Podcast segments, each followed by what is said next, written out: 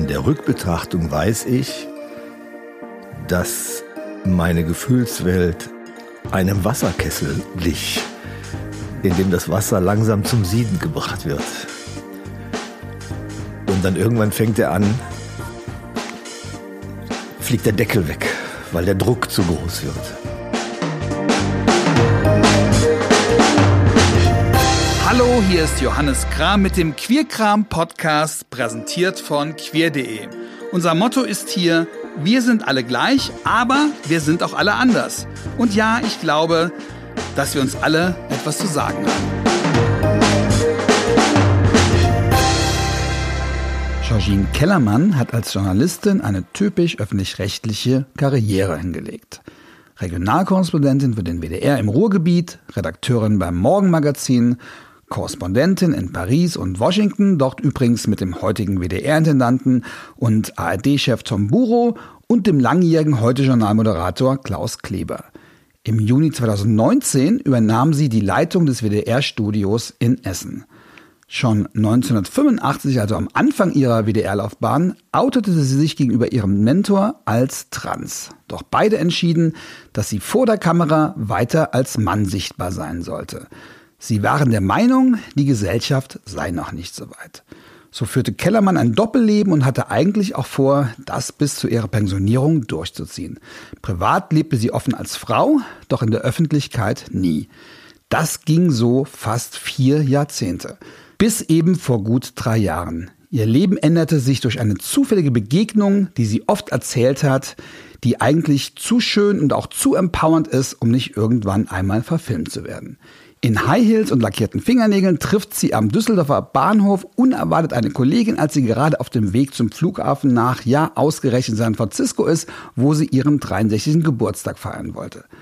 Die Kollegin erkennt sie, fragt, sind sie verkleidet? Nein, ich will eine Frau, antwortet Kellermann und die Kollegin sagt, cool da war es raus. Da war aber auch das Gefühl von, ich werde unterstützt und noch auf der Zugfahrt zum Flughafen wird Georgine Kellermann nun auch endlich in aller Öffentlichkeit zu der Person, die sie immer war.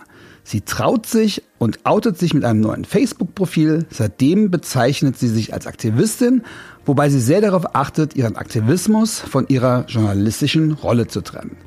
Darüber werden wir bestimmt heute reden, aber auch über Twitter, wo sie einer der sichtbarsten und auch meinungsstärksten Stars der queeren Community ist und auch eines der wichtigsten Vorbilder. Wo sie aber auch so sehr mit Hass und Gülle überschüttet wird, dass man sich fragt, wie sie es schafft, so eine stets freundliche und, zumindest wirkt das so, ausgeglichene Zeitgenossin zu bleiben. Georgine Kellermann ist heute hier im Studio. Ich freue mich sehr auf das Gespräch.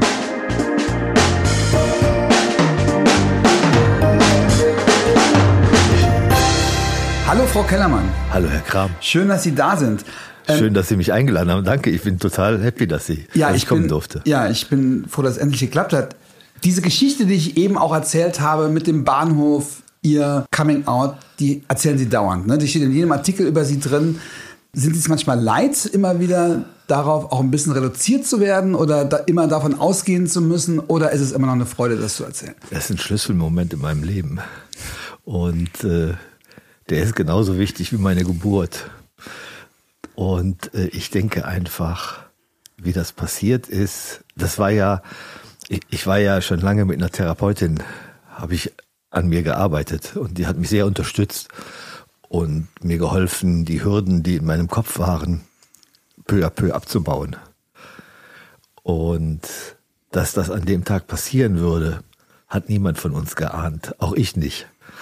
Und deshalb ist das eben ein Schlüsselmoment. Dieses, ich habe mich ja immer versteckt vorher. Wenn ich irgendwo ein bekanntes Gesicht gesehen habe, das meine Geschichte nicht kannte, dann bin ich im nächsten Laden verschwunden und habe mir die Auslage angeguckt, bis, bis die Person draußen vorbeigegangen war, weil ich nicht entdeckt werden wollte. Und in dem Moment hätte ich ja auch, ich hätte verschwinden können. Das wäre dann so ein oder Moment so tun, als oder so tun, als ob, ja. ja genau. Und und da habe ich für mich entschieden, du läufst nicht mehr weg. Das ist ja, du bist, wer du bist. Und bin auf sie zugegangen und habe sie begrüßt. Und dann hat sie ja gefragt, Herr Kellermann, sind Sie verkleidet?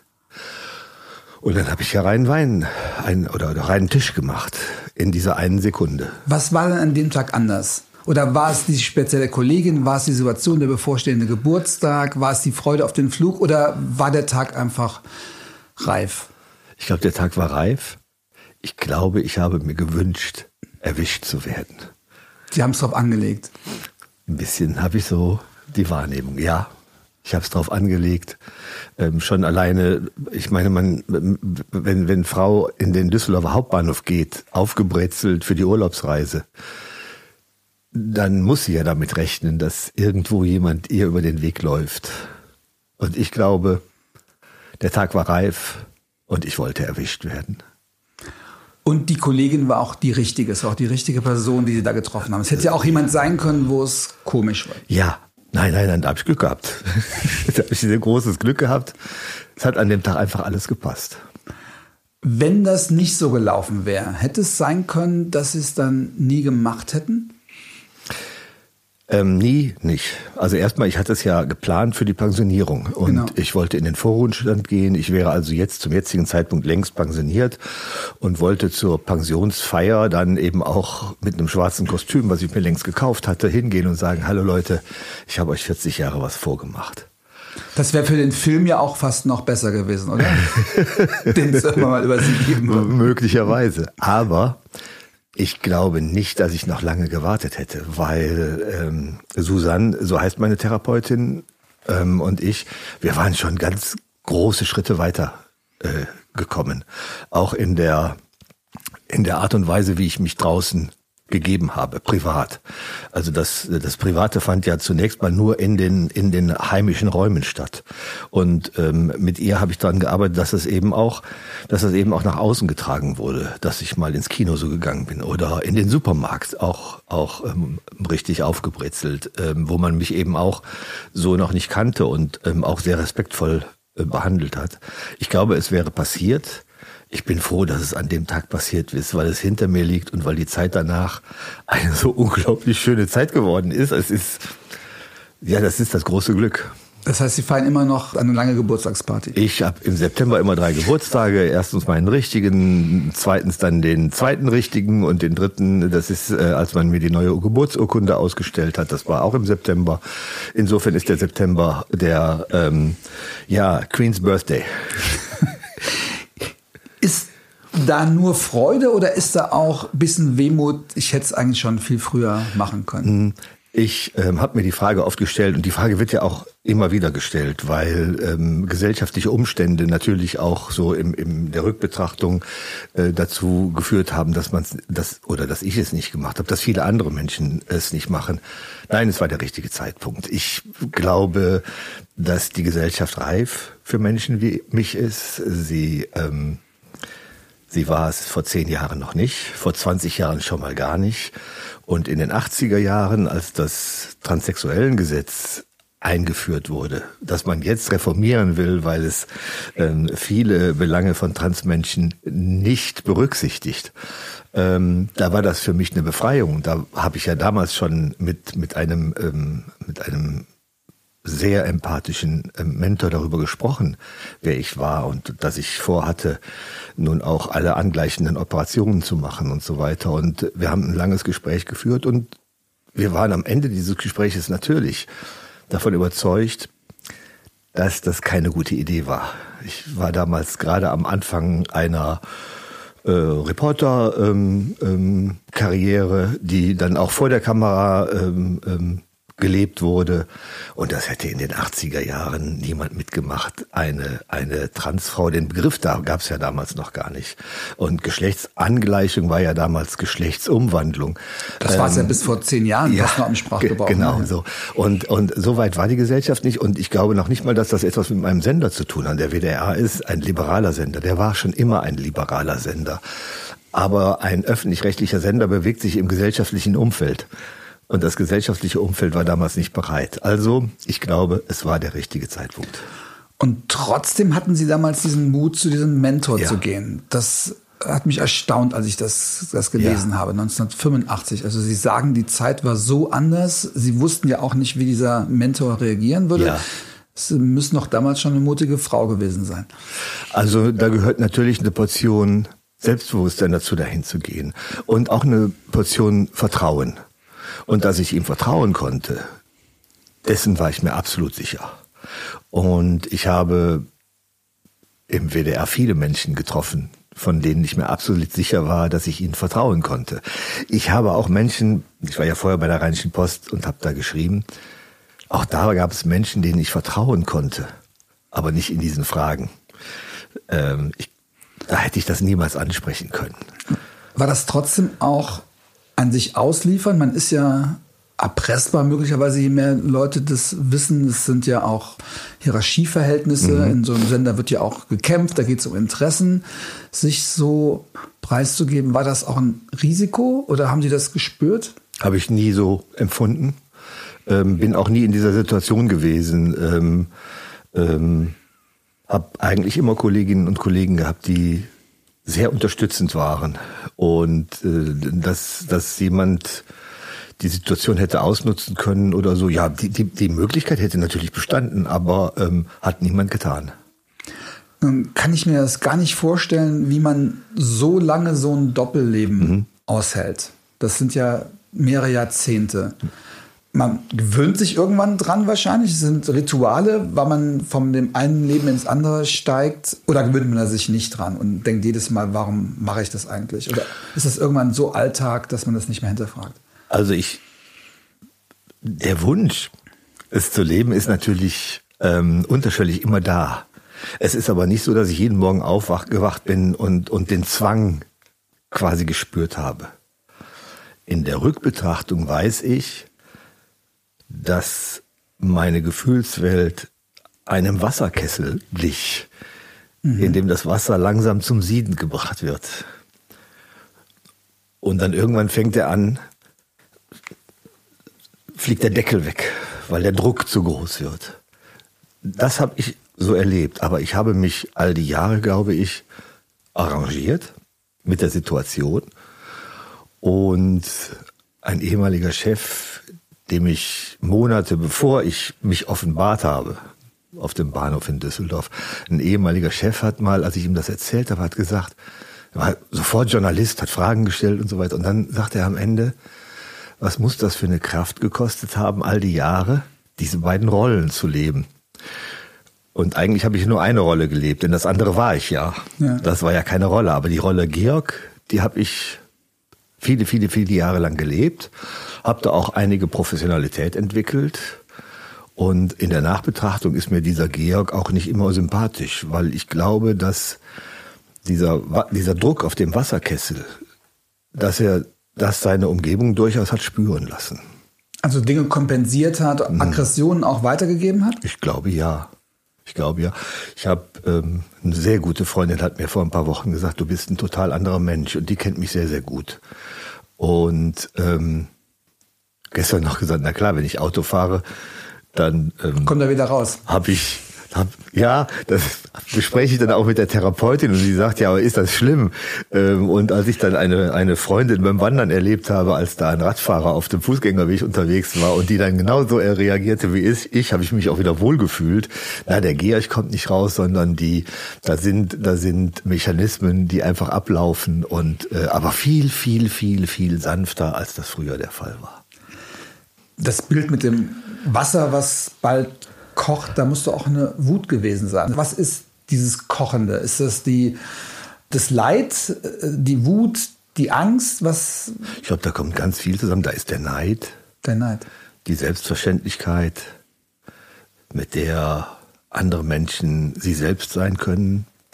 Ähm, da ist, na, Wut habe ich nicht empfunden. Ich habe immer gerne gelebt und, ähm, und lebe auch Jetzt natürlich noch mal einen Tacken lieber als vorher. Aber dass ich jetzt so eine konstante Wut empfunden hätte, das, das äh, kann ich nicht, äh, kann ich nicht sagen. Also Neid, ja, und ähm, und auch Hoffnung,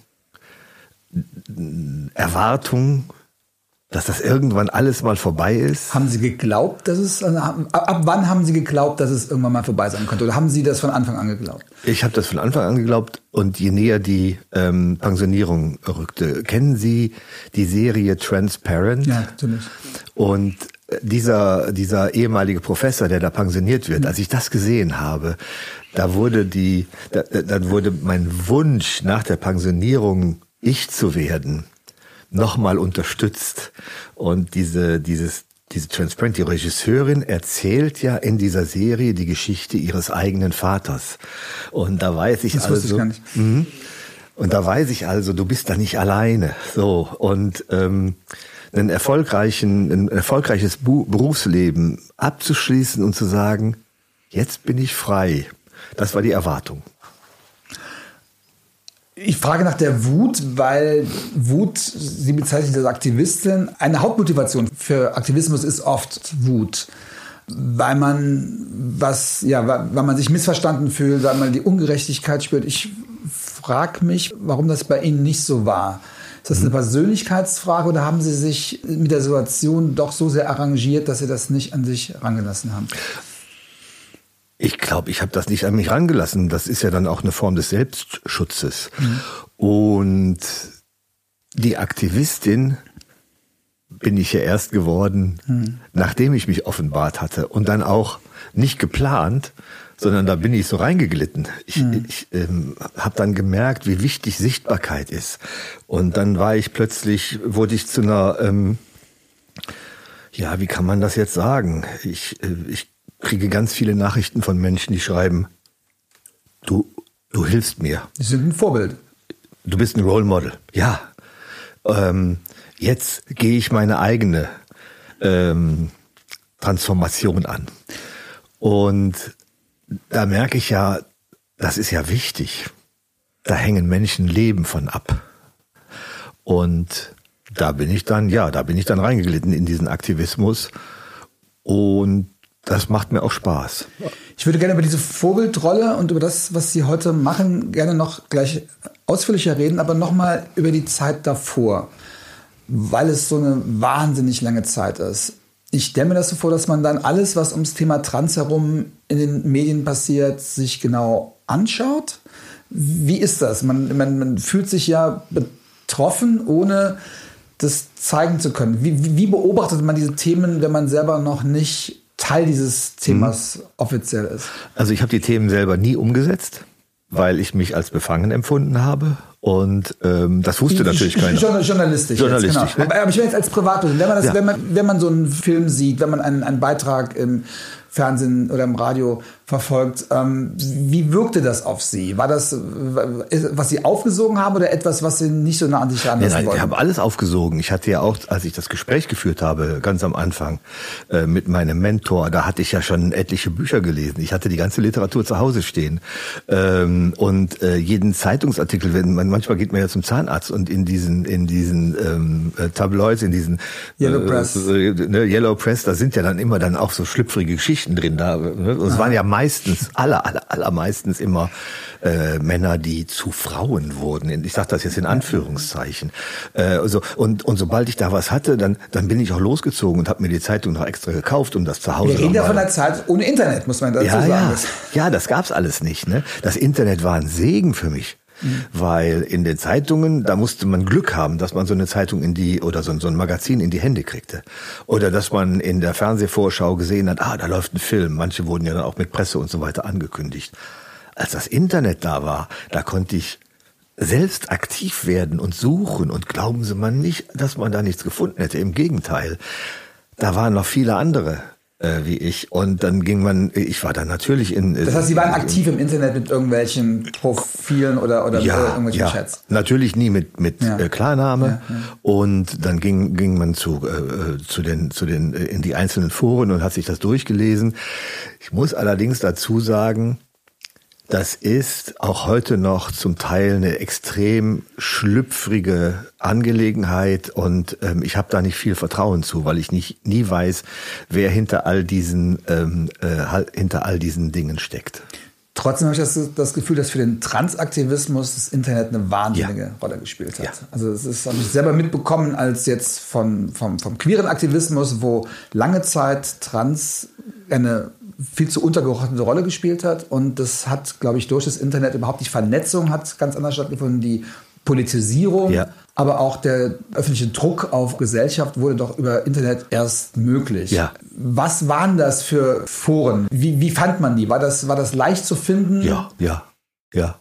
Ähm, wie gesagt, der Begriff Trans war mir ja nicht sofort geläufig. Das ist ja erst so in den letzten Jahren ähm, ähm, populär geworden. Also, äh, dass man äh, so gesucht hat, aber man, mit, mit gewissen Stichworten findet man natürlich äh, alle möglichen Foren. Und da sind eben auch Veranstaltungen dabei, da geht man rein mit großer Freude und dann merkt man, hier bist du falsch und dann geht man Weil, wieder weil, raus. weil was passiert? Ja, weil da ist viel, viel ähm, äh, abwertende Sprache dabei. Da ist das, das, Problem ist, dass viele ähm, Transmenschen und vor allen Dingen in dem Fall Trans und wir müssen, wir reden ja immer von einem Adjektiv. Trans ist, Genau. eine, ne, ist eine dicke Frau, dünne Frau, großer Mann, Sondern blonder es gibt ja auch Mann. keinen Transmann, es gibt auch keinen Schwulmann. Ja? exakt, exakt. Das sind Es gibt schwule genau Männer und es Ja. gibt Trans Männer. Männer und Trans Frauen. Frauen, ganz genau so.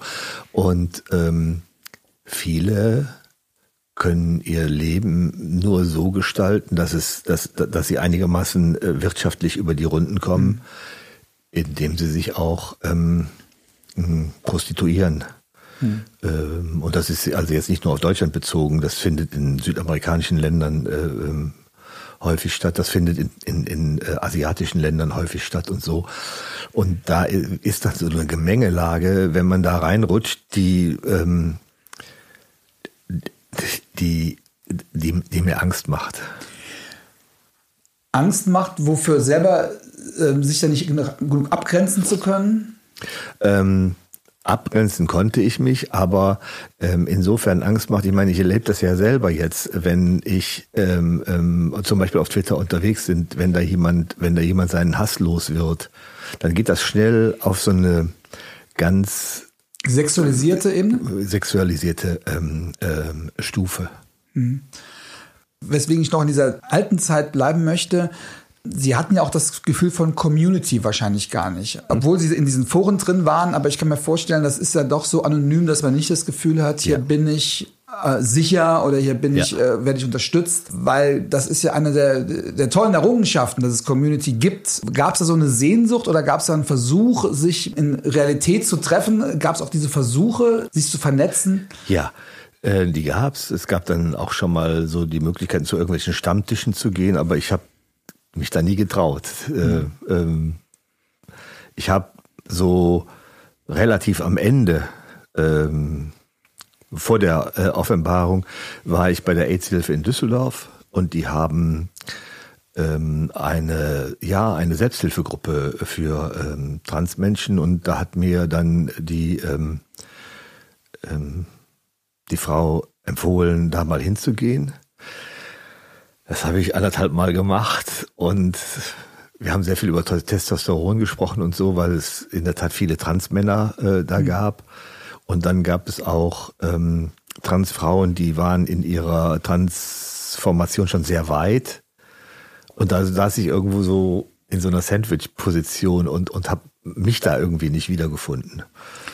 Und das, obwohl sie ja relativ selbstbewusst waren. Also ich stelle mir vor, wie geht es anderen, die das Mhm. Ja. nicht sind und die auch nicht wirtschaftlich so, Ja. die sind ja relativ unabhängig mit ihrer Position. Ich habe ich hab so ein Glück, wirklich so ein Glück. Ich weiß von Menschen, die leben, also die haben ihr Leben quasi im Kofferraum. Und wenn sie da mal drei, vier Stunden nachmittags Zeit haben, und das haben wir auch im Film Transparent gesehen, dann nehmen die sich ein Hotel, gehen da rein und sind vier Stunden sie selber. Und danach kommt das Leben wieder in den Kofferraum, sie ziehen sich wieder den Anzug an, gehen zurück zur Versicherung oder zur Familie und tun so, als wenn nichts wäre. Ich habe das selber mal erlebt auf einer Rückfahrt von Köln. Da war ich im Zug und da war ein Herr, der mich sehr gemustert hat, als ich reinkam. Und ich hatte das gar nicht, ich habe mir hingesetzt und der hat dann extra den Platz gewechselt, damit er mich besser sehen konnte. Das ist mir nicht aufgefallen. Aber am Ende sah ich dann, ach, der sitzt ja wieder da.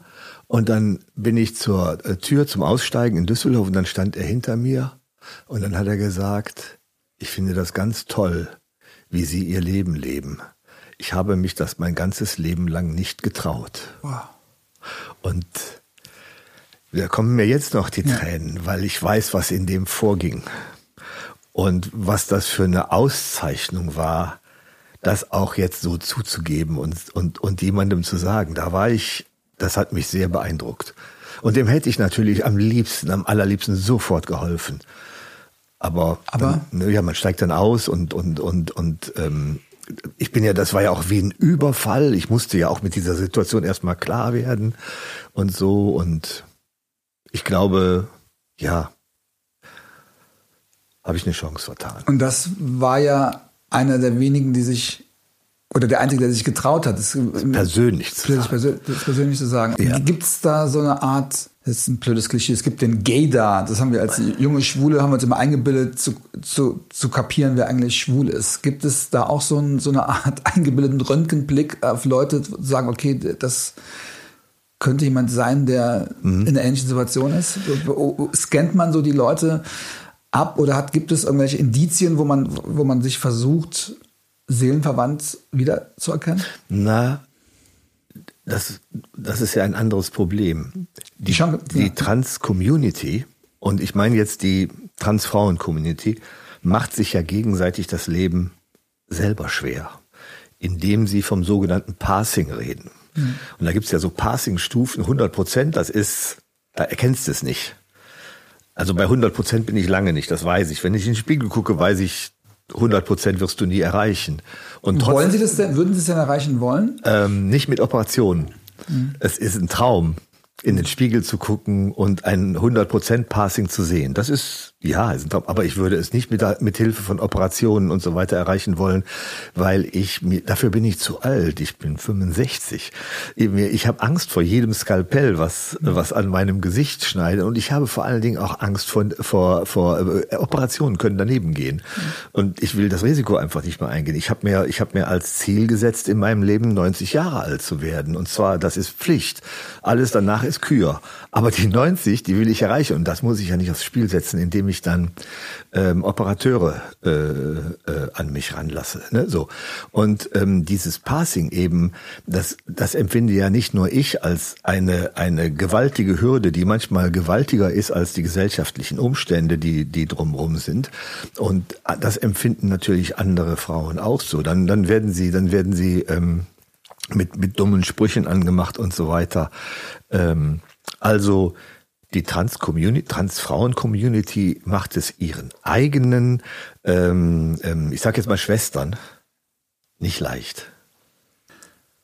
Dann gab es diesen Tag, wo sich alles geändert hat. Da wurden sie auch mit einem Mal zur Aktivistin. Sie haben das Facebook-Profil gemacht. Es gab diese Reaktionen. Und auf einmal sind sie eine, eine Internetberühmtheit. Mhm und eine Vorbildfunktion. Wie kamen Sie damit klar? War das so Step by Step oder haben Sie gesagt, ich meine, Sie sind Journalistin, Sie äh, wissen ja, wie Öffentlichkeit funktioniert, Sie wissen, ähm, wie Phänomene in der Öffentlichkeit stattfinden.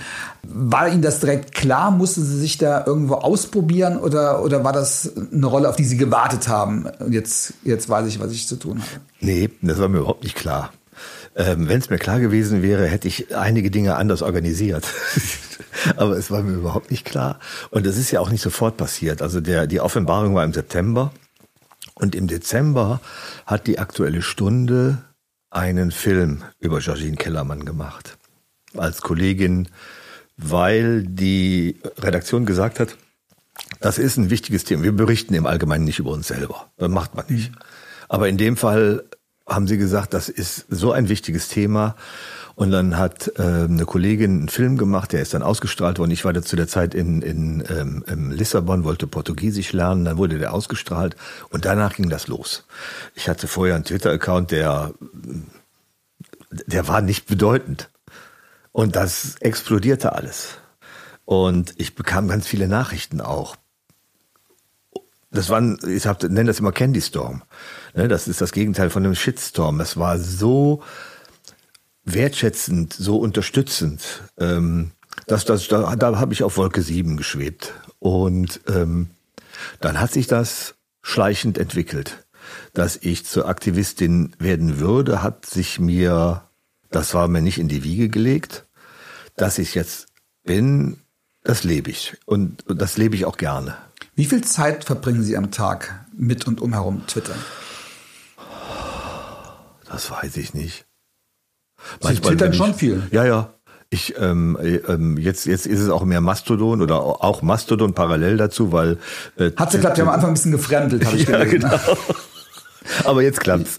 Jetzt klappt's. Kann man Leute ähm, ermutigen, das zu, zu probieren? Ja. Ich äh, würde das probieren. Okay. Ähm, es ist sehr viel freundlicher da als auf ja. Twitter. Das ist schon mal das Angenehme. Ja. Und es sind auch sehr nette Leute da. Äh, okay. Äh, ne, so. Noch. Ja. Noch, genau. Ähm, ja, das, das, äh, wenn es wirklich heiß hergeht, ich, ich, manchmal mache ich auch Fehler, die muss ich dann auch beobachten.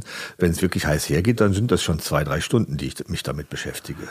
Und es ist ja nicht nur die Zeit, es ist ja auch die Tatsache, dass man den Überblick behalten muss. Ne? Wenn man sich in so Debatten reintut, dann muss man die Verästelung ja auch verstehen. Ja. Äh, das ist ja auch ein Stress. Oder ist das ein positiver Stress? Macht das Lust? Macht das vielleicht auch süchtig ein bisschen, wenn man so viel damit zu tun hat? Also es passiert ganz selten, dass ich, dass es Stress ist. Äh, ganz selten. Dann, wenn ich mal einen Fehler mache oder so, ähm, dann, dann wünsche ich mir, dass das vorbeigeht. Das geht auch vorbei. Das sind dann auch Erfahrungswerte. Deswegen ist der Stress heute sicherlich nicht mehr so bedeutend wie beim allerersten Mal. Also man haut ähm, einen raus und denkt, na, wie kommt das jetzt? Ist das, habe ich mich da jetzt äh, falsch gelegt oder ma so? Manchmal weiß man gar nicht, dass man einen rausgehauen hat. Ach so.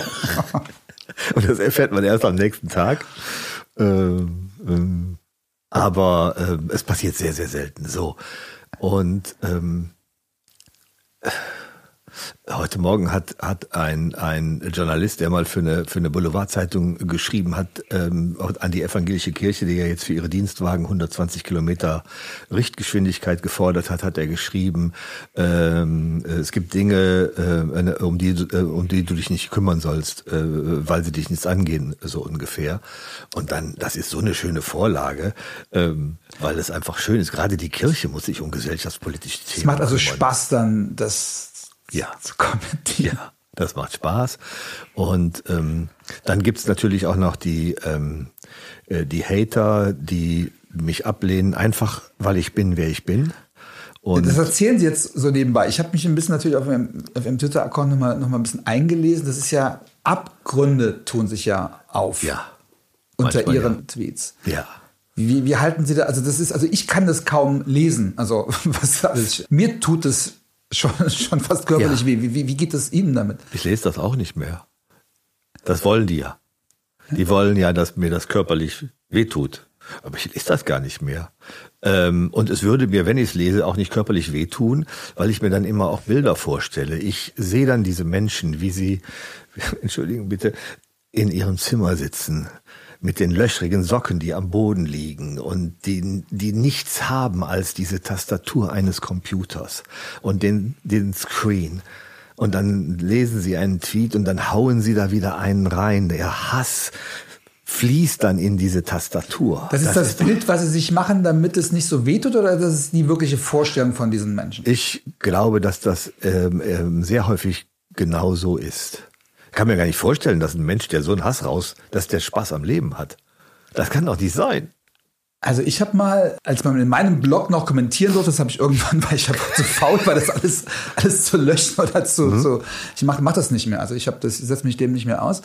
Aber da hatte ich äh, viel, viele homophobe äh, Kommentare und einen habe ich einfach mal, weil es hieß, äh, man soll das mal anzeigen, habe ich mal angezeigt und ähm, und dann gab es auch eine, eine, eine, Verhandlung und dann habe ich den, den Menschen mal gegoogelt. Und das war nicht so jemand, das war doch jemand ziemlich sehr ja. bürgerliches. Also mhm. ich glaube, man, äh, ich glaube, leider ist es nicht so, dass das nur irgendwelche nee, nee, Freaks sind. Wahrscheinlich nicht, aber das hilft mir natürlich. Ja, das macht ja auch Sinn.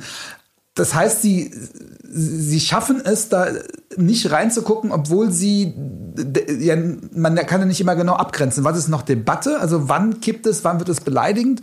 Wie schaffen Sie da die Spreu vom Weizen zu trennen? Ja, ein Beispiel. Ich habe äh, gestern geschrieben, dass, ähm, äh, dass, ich, äh, dass ich zu doof für Mastodon bin oder vorgestern zu doof für Mastodon bin. Und das ist diese neue Twitter-Alternative. Die neue, die neue Twitter-Alternative, genau. Und äh, die ist zehn Jahre alt übrigens.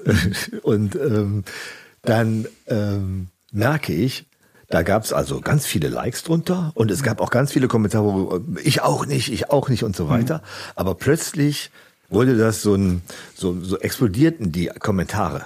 Und wenn man da kurz reingeht, dann sieht man äh, und nicht nur dafür und so weiter. So und dann brauche ich da nicht mehr reinzugucken, weil ich weiß, da ist jetzt ganz viel dabei, Die haben, da habe ich die mit getriggert. Das war mir auch klar, als ich den Tweet äh, mhm. losgelassen habe. Das ist ja, man, man öffnet ja eine Tür und die springen ja sofort drauf an.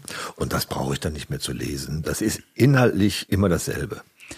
Der eine Trigger für diese Leute ist trans, der andere Trigger ist öffentlich-rechtlich. Ne? Und ja. sie sind ja noch beides jetzt. Ja. Kriegen Sie auch Prügel dafür ab, dass Sie beim WDR sind oder sind Sie Natürlich. da ein, ein besonders schönes Feindbild für die? Ja, wenn, wenn ich, ja, ein extrem schönes. Ich, hab, ich hatte jetzt letztens mal einen guten Tag und dann habe ich mir mal ein Champagner aufgemacht. So, und dann habe ich, und, und das darf man doch. Ich meine, warum darf man nicht mal eine Flasche Shampoos oder Sekt oder so aufmachen? Und dann habe ich gesagt, ich habe heute Champagner getrunken, einfach so. Sie glauben nicht, was da an Zwangsgebühren drunter war. Ah, ja, klar. Ja, klar. und das ist ja alles mit Zwangsgebühren bezahlt. Also ich arbeite ja nicht für Geld, sondern ich bin ja eine öffentlich-rechtliche Hure. Ähm, und das Geld, was ich bekomme, steht mir überhaupt nicht zu. Und deswegen steht mir auch der Champagner nicht zu. Das heißt, sie bekommen natürlich die Prügel ab, die gar nicht an sie gerichtet ist eigentlich, für eine, eine größere Debatte, die es ja gerade auch um den öffentlich-rechtlichen Rundfunk gibt, wo es ja auch viel, ja. viel berechtigte Kritik gibt, ja. aber, aber es ist eine Debatte, die natürlich immer auch wieder immer aus dem Ruder läuft. Aber die findet ja nicht nur auf Twitter statt, sondern die findet ja auch gerade in der Springerpresse statt. Und da gab es vor ein paar Wochen einen Bildartikel über sie, äh, über, über einen Tweet. Ja. Auf ihrem Twitter-Profil steht drauf, dass sie sich da nur privat äußern und trotzdem wird ihnen das ja als, als WDR-Journalistin in die Schuhe geschoben. Es ging um die Sanktionen der EU gegen Polen. Dann haben, haben sie kommentiert, ähm, dass Polen eine Zumutung oder eine, eine Schande, eine Schande für, ja, für Shame. So, Shame sind. Und ähm, natürlich ist jedem klar, dass sie damit nicht die Polen meinen, sondern es ging, war eine politische Diskussion. Es war offensichtlich eine politische Äußerung und trotzdem, ja. oder vielleicht gerade deswegen macht die Bildzeitung draus, sie beleidigen alle Polen. Genau. Und das mit einem Bild des zerstörten Warschaus nach dem Motto ausgerechnet die Deutschen, die ja Polen mhm. äh, in äh, Schutt und Asche gelegt haben, trauen sich jetzt die Polen. Also es ist ein bewusstes Missverständnis. Ja. Und trotzdem haben sie sich dann dafür entschuldigt, obwohl sie bewusst missverstanden worden sind. Wieso? Weil die Menschen, die betroffen waren durch die falsche Berichterstattung, auch falsche Informationen bekommen haben. Und ähm, ich habe sogar in der Botschaft angerufen, Montagmorgen, Eigeninitiativ, und mich bei der Pressesprecherin entschuldigt und gesagt, ich meinte natürlich nicht die Polen, sondern ich meinte die ähm, LGBTQ-feindliche äh, Politik, genau. die es in Polen gibt, mit, mit ähm, LGBTQ-freien äh, Zonen und so weiter. Ist, ist ja, wenn man sie kennt, auch völlig klar, dass es gemeint ist, aber die Bildzeitung verschweigt es natürlich. Ja, ne? ja, ja, die haben es dann am Ende geschrieben, dass ich nach wachsendem Druck mich entschuldigt habe. Ähm, äh, sie haben dann natürlich nicht darauf eingegangen, dass ich das überhaupt nicht gemeint hatte. Ähm, ja, das ist so. Ich, da, da bleiben Sie locker. Ja, äh, äh, nein, also locker hört sich jetzt blöd an. Ich habe viele polnische Freunde mhm. und Freundinnen. Und ähm, ich habe auch viele Mails bekommen. Ich habe mich bei jeder einzelnen Mail persönlich entschuldigt. Und ich habe daraufhin ganz viele tolle Antworten bekommen. Das ist aber großartig, dass du dich und so wie du das geschrieben hast, verstehe ich das auch. Und natürlich haben auch einige nicht gelten lassen, dass ich die polnische Regierung ähm, ähm, äh, kritisieren wollte. Ähm, aber die allermeisten haben es begriffen. Und ähm, ich, ähm, wenn ich das jetzt so sage, hört sich das an, als wenn ich das nach diesem, ich habe Polen schon immer geliebt. Ich fahre oft nach Görlitz, Gorselec, die andere Aber Seite. allein, dass Sie das jetzt begründen müssen, ist doch schon schräg, oder? Ja, natürlich. Dass man aufgrund der Bildzeitung sich so erklären muss für Sachen, die eigentlich. Ja, aber das passiert ja nicht nur mir. Das ist ja, das ist ja quasi. Wie können Sie so milde sein? Also ich wäre da, glaube ich, ziemlich, ich könnte das, das passiert nicht nur mir. Ja, aber es passiert Ihnen halt extrem. Mhm. Es ist ein Selbstzweck dieses Journalismus. Ne? Anders funktioniert er ja nicht. Selbstzweck der Bildzeitung über Empörung ähm, ja. sich zu verkaufen. Ja. Auf Kosten von Minderheiten, kann man sagen. Das, ähm, ja, das ist, das haben Sie, glaube ich, sehr gut gesagt. Und es geht, gerade wenn es ums Thema Trans geht, gab es ja auch in der Welt, was ja die Schwesterzeitung der Bildzeitung ist, die äh, ein bisschen edler tut, aber, aber nicht minder drastisch in den Argumenten ist, äh, gab es diesen einen Artikel im Juni, glaube ich, war das, wo der öffentlich-rechtliche Rundfunk dafür angegriffen wird, dass er angeblich die Kinder sexualisiert und auch das, das Wort Trans. Also das heißt, sie haben also beide Megatrigger Trans und öffentlich-rechtlichen Rundfunk in einen, ich finde, sehr fehlerhaften Artikel. Das war schon eine Kampagne, oder? Oder wie sehen Sie das? Also der Artikel selber, den, den habe ich in der Tat als, als eine Kampagne empfunden, aber das war ja ein Gastbeitrag. Der ist ja, der, der hat ja, den haben ja nicht Weltjournalisten. Aber der Weltchefredakteur hat den sich zu eigen gemacht, indem er getwittert hat, hat die Vorwürfe quasi reproduziert und hat quasi gesagt, wir müssen das kritisieren. Ja, das ist seine Meinung. Ich meine, mhm. wir leben in einem pluralistischen Land. Ich bin selber Journalistin. Meine Meinung passt dem Weltchefredakteur auch nicht. Mhm. Ähm, das, das muss ich leben. Den Artikel selber, den habe ich, gerade auch weil er voll von einigen Fehlern war. Voll von einigen Fehlern. Den habe ich, ähm, ähm, den kritisiere ich äh, in seiner äh, in seiner Form und das hat ja Herr Döpfner am nächsten Tag, also ein, zwei Tage später dann auch noch mal ganz klar gesagt. Und im, im Springer Verlag arbeiten ja auch viele queere Menschen mhm. und einige von denen haben mir sogar geschrieben ja. und gesagt, wir beobachten das auch sehr genau, ähm, was da passiert. Ähm, ja, die, äh, was ich immer kritisiere ist, die, ähm, die Welt hat quasi den Kritikern äh, trans Tür und Tor geöffnet aber sich nie so richtig mit der Thematik auseinandergesetzt, mal die andere Seite zu hören. Ich glaube, Sven Lehmann durfte dann mal äh, etwas schreiben, das, das wurde aber so jetzt nicht so richtig gefördert, wie man den Artikel zum Beispiel äh, kolportiert Das war doch ein Alibi, oder? Das war doch Natürlich. aufgrund des Protestes der Community ja. mussten sie irgendwas machen, wo sie sagen, wir machen ja. auch, sagen auch die andere Seite. Ja, aber das macht es ja nicht so besser. Kann man das, so ja, kann man das empfinden. Das Gift ist ja schon in der Welt. Aber bei der Taz zum Beispiel, da gibt es auch diversen Journalismus. Ja, ähm, ich, ich, ich war zu Gast bei der Taz, haben wir, wie, wie ich finde, ähm, ein Interview gemacht, das, das glaube ich, sehr viele Leute sehr gerne gelesen haben. Und die Taz hat aber auch Journalisten, die der, ähm, der Frage der Veränderung des transsexuellen Gesetzes sehr kritisch gegenüberstehen. Und die finden da auch ihren Platz. Und ich finde, das ist, das muss eine Zeitung auch genauso haben weil Zeitungen den Pluralismus der Gesellschaft abbilden sollten.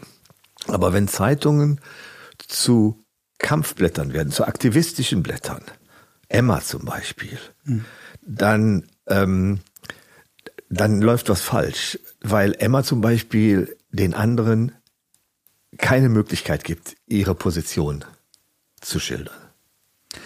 Sie legen immer Selbstwert darauf, diesen Unterschied zu machen zwischen Aktivismus und Journalismus. Mhm. Kann man den so machen? Ja. Ja, ich bin ja eine, eine Regionaljournalistin, ähm, aber nichtsdestotrotz auch im Regionalen spielen natürlich queere Themen eine Rolle. Aber dann lassen Sie die Finger davon. Ja, Manchmal weiß ich noch nicht mal, dass wir solche Themen im Programm haben werden. Erst wenn die Sendung läuft oder wenn ich das Internet öffne, sehe ich, dieser Beitrag ist gemacht worden. Wenn die Kolleginnen und Kollegen so ein Thema vorhaben und sagen, aber jetzt holen wir uns mal Rat ein und kommen zu mir, dann berate ich sie. Also dann würde ich meinen, meine Expertise äh, mit einbringen. Aber ich würde nicht selbsttätig werden. Jemand, der queer ist, soll nicht über Queeres berichten? Wenn man das brandet, natürlich. Warum muss man das branden? Weil ich finde, dass es sich gehört, dass man die eigenen Interessen, und ich habe ja eigene Interessen, ähm, transparent macht. Okay, aber wie unterscheidet man zwischen einem Interesse und einem allgemeinen Interesse. Also Menschenrechte sind ja, sind ja kein Egoismus, mhm. sondern es mhm. sind ja Maßstäbe, die wir an die Gesellschaft anlegen. Mhm. Und da soll es doch eigentlich egal sein, wer das kommentiert, wer das berichtet. Ich stecke dahinter auch so ein bisschen die öffentlich-rechtliche Angst vor dem Protest, vor dem, vor dem Vorwurf, ja, Interessenspolitik zu machen? Das ist keine Angst. Das ist real. Es, nein, ich, ich bin im öffentlich-rechtlichen Journalismus sozialisiert. Und ähm, unsere Aufgabe ist es auch immer, alle Seiten zu hören und auch zu sagen, ähm, wo stehen wir selber? Wenn ich einen Kommentar spreche, dann steht da Kommentar drunter. Und wenn ich einen Kommentar zum transsexuellen Gesetz spreche, dann steht da drunter Kommentar zum transsexuellen Gesetz von Georgine Kellermann. Und dann weiß auch jeder, das ist ein Kommentar, der aus der quasi aus der Ich-Perspektive, aus dem aus dem Aktivismus heraus ähm, gesprochen wird. Wenn ich das nicht täte, fände ich es ein Fehler. Ich würde das als Fehler empfinden. Das hat Es kommt auf die Perspektive an, wie man argumentiert, aber man mhm. kann doch trotzdem, sage ich mal, für das neue Selbstbestimmungsrecht argumentieren. Das kann ich ja als schwuler, in Anführungszeichen, nicht betroffener Mann auch tun und zu genau ähnlichen oder gleichen Argumenten kommen wie Sie. Ja, trotzdem, aber ich denke anders. Okay. Andererseits, man ist ja auch Expertin, wenn ja. man betroffen ist. Also Sport äh, wird meistens von Leuten äh, berichtet, die selber mal Sportlerin oder Sportler waren. Da wird es als, als journalistische Kompetenz gesehen. Ist ja. es nicht auch eine Kompetenz, möglicherweise queer zu sein und dann über diese Themen zu berichten? Aber na natürlich. Aber das findet doch auf einer anderen Ebene statt. Wenn ich einen Sportler zum Journalist mache, rufe ich seine Kompetenz ab und ich sage auch, das ist seine Kompetenz. Kompetenz. Selbstverständlich würde ich als Journalistin auch über queere Themen berichten, wenn meine Kompetenz abgerufen wird. Und dann heißt es also, die Trans, eigentlich wollen wir das ja nicht mehr sagen, ne? die Transfrau Georgine Kellermann erklärt uns jetzt die Welt in Bezug auf queere Themen. Dann weiß aber jeder, wie das einzuordnen ist. Hm. Okay. Und das öffentlich-rechtliche System, haben wir gerade gesagt, steht unter Druck, steht unter, auch unter dem Druck, dass vor, vorgeworfen wird, dass er diesen Themen zu viel Raum einräumt. Das ist auch in diesem Weltartikel die Behauptung mit Frühsexualisierung überall nur noch Gender, Gender, Gender. Bekommen Sie das mit, dass es diese Proteste gibt, dass es diese Kritik gibt? Wie ausgesetzt sind Sie dieser ganzen Diskussion? Also ich, ähm, natürlich lese ich das ähm, und ähm, natürlich wird mir da auf Twitter auch immer wieder ähm, ähm, einiges in die Timeline gespült.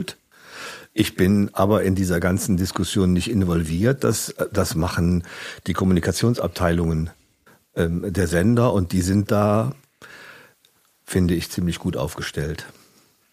Das heißt, Sie bekommen nicht mit, wenn Sie unterwegs sind, angesprochen werden und Kritik am öffentlich-rechtlichen Rundfunk. Damit werden Sie nicht konfrontiert. Nicht, nicht. Äh, also wenn ich persönlich angesprochen werde, dann immer nur. Also das ist das gut. Ich hoffe, das bleibt so immer nur positiv.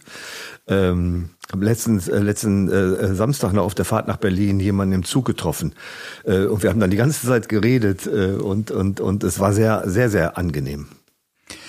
Wir haben eben über die Vorbildfunktion gesprochen, die Sie gerade als Aktivistin einnehmen. Wird einem das auch manchmal zu viel? Oder denkt man, oh, kann ich dieser Verantwortung überhaupt gerecht werden? Mhm. Nein, es wird nicht zu viel, überhaupt nicht.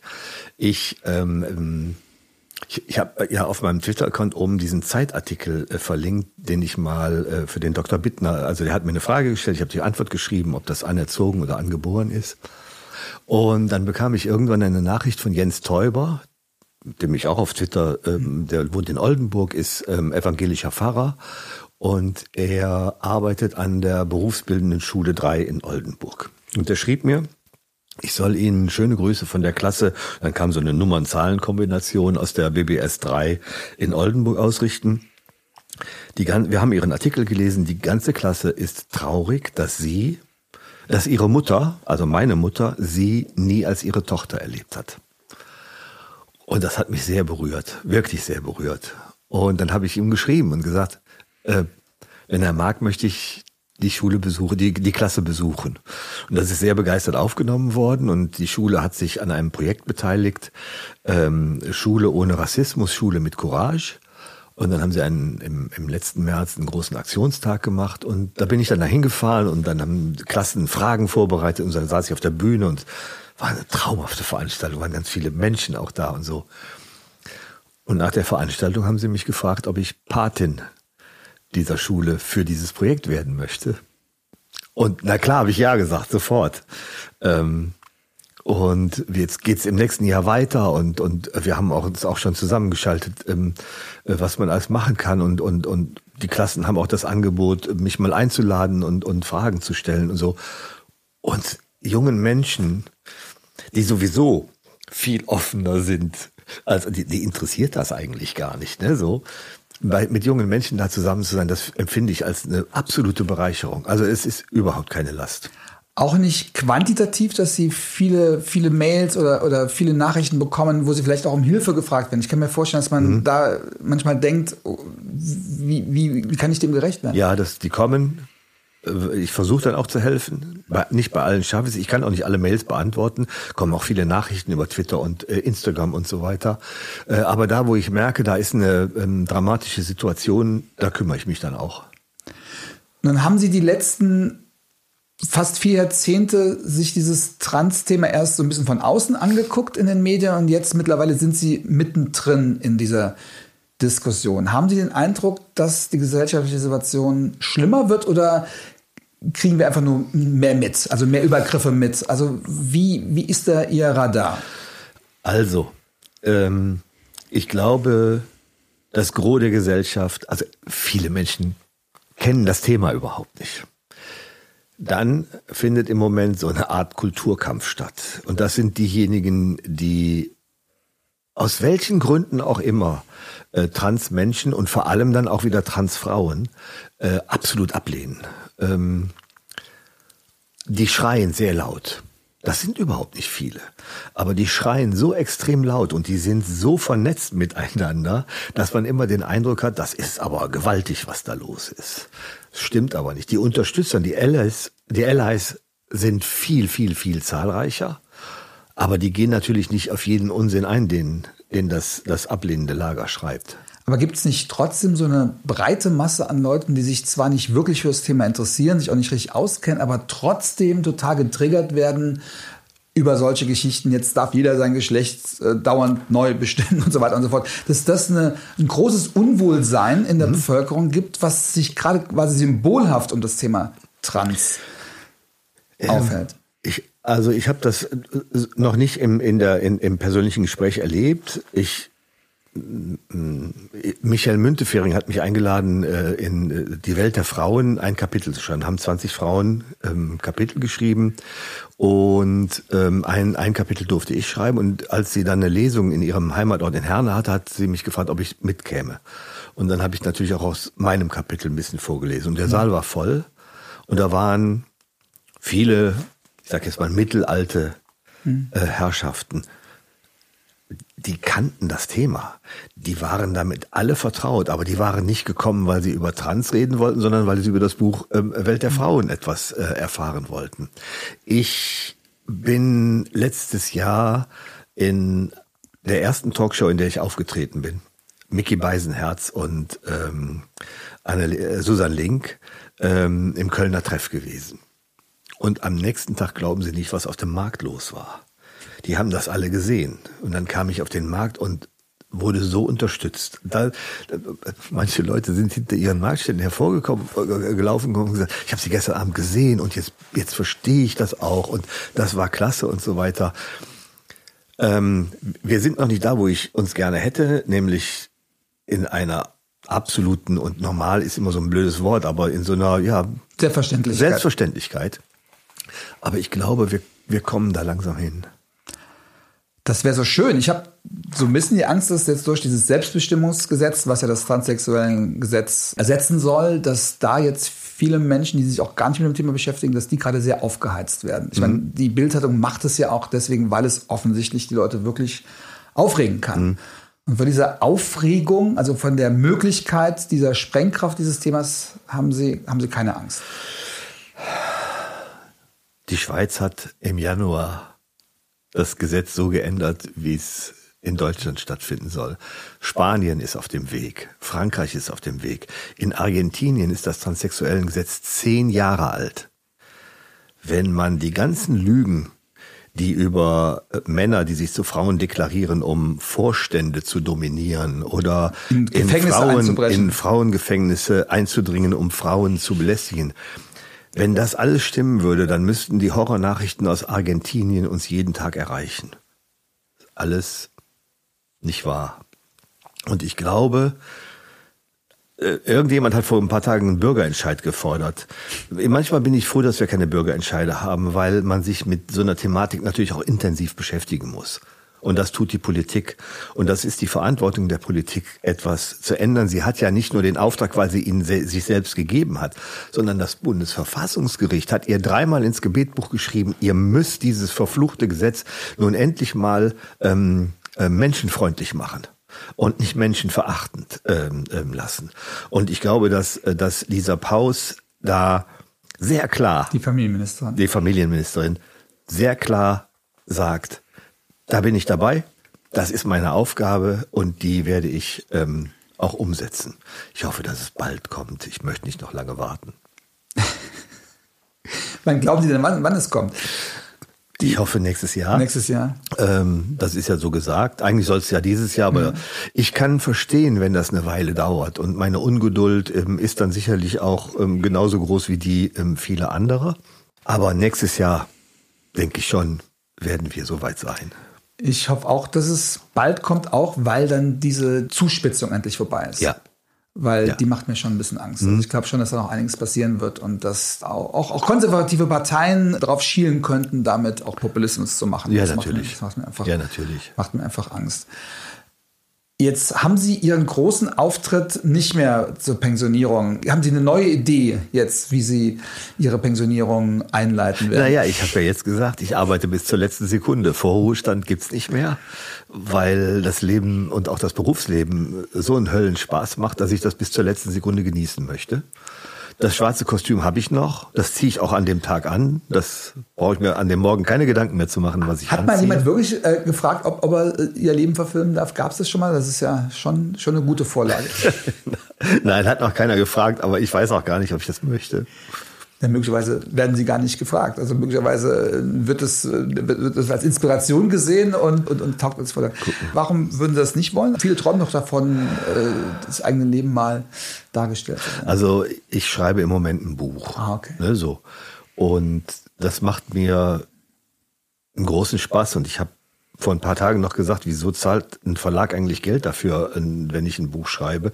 Eigentlich müsste ich Geld dafür zahlen, weil diese Auseinandersetzung mit dem eigenen Leben, der Familie, mit all den Dingen, die in meinem Leben passiert sind, diese intensive Auseinandersetzung hätte ich nicht mehr nicht mehr gehabt, wenn man mich nicht gefragt hätte, kannst du das nicht mal niederschreiben, was du so im Leben erlebt hast. Und ähm, das ist eine Wahnsinnsfreude. Und ich habe jetzt ein Drittel geschrieben, habe noch zwei Drittel und wenn ich mich an, an, die, an die Tastatur setze, was manchmal bin ich faul, aber wenn ich mich an, dann fließt es so raus. Ich habe nie ein Tagebuch geführt, nie Notizen gemacht, es fließt einfach so raus. Ich kenne viele Autorinnen, die sagen, oh, ich habe jetzt einen Vertrag abgeschlossen und jetzt muss ich dieses Buch machen und die quälen sich dann und die ärgern sich so ein bisschen. Das geht ihnen gar nicht Nein. so. Nein, ich freue mich so sehr auf den Tag, wo ich dieses Manuskript abgebe. Und ich, ich, ähm, ich weiß auch schon, wie ich aufhöre und, und was da noch alles reinkommt. Und auch, natürlich wird das auch ein politisches Buch werden. Ne? Es geht sicherlich auch ums transsexuellen Gesetz und auch um die gesellschaftlichen ähm, äh, Zwänge, in denen Menschen stecken. Ähm, ja, aber, aber nein, ich, macht einen Höllenspaß. Am Ende des Podcasts frage ich meinen Gast immer und versuche meinen Gast mit anderen Gästen in Verbindung zu bringen, die schon mal da waren inhaltlich und frage, möchten Sie irgendwas hinzufügen oder möchten Sie jemand widersprechen oder gibt es jemand, äh, der hier schon mal gewesen ist, den Sie gerne kennenlernen würden, den Sie noch nicht kennen? Also ich habe gleich zwei, die ich gerne kennenlernen würde, weil die beide gemeinsam bei Ihnen im Podcast waren, waren äh, Karin Hanschewski und Godehard Giese die beide hier waren, um über Act Out zu sprechen. Die Schauspieler, in die vor, ich glaube, anderthalb Jahren, zwei genau, Jahren ja, dieses, dieses Outing hatten und klar gemacht haben, wir wollen auch Engagements haben, gerade weil wir divers sind. Und das hat ja wirklich auch die Branche verändert. Ja. Man merkt jetzt schon den Stoffen an, man merkt den Castings das an, dass das unheimlich viel verändert hat. Warum gerade die beiden? Was hat Sie da besonders daran fasziniert? Naja, Sie waren die beiden Vertreter, die bei Ihnen waren, genau. äh, ja. um über, über das, über das äh, zu sprechen. Aber ganz besonders, die haben ja nicht nur in der Schauspielerei, in den Medien etwas losgetreten, sondern die waren ja auch Role Models, also ich sage jetzt mal Out in Church, ja. ähm, hat sicherlich auch ähm, ein bisschen darauf aufgebaut, dass, dass die SchauspielerInnen ähm, ähm, damals äh, äh, an die Öffentlichkeit gegangen sind. Und die haben was bewegt, die haben auch in den Köpfen etwas bewegt und die haben deutlich gemacht, dass man als marginalisierte Gruppe selbstbewusst ins Leben treten kann. Und, und das macht einfach Spaß, weil es so positiv ist. Mit dieser positiven Botschaft beende ich gerne diesen Podcast. Frau Kellmann, vielen, vielen Dank für das Gespräch.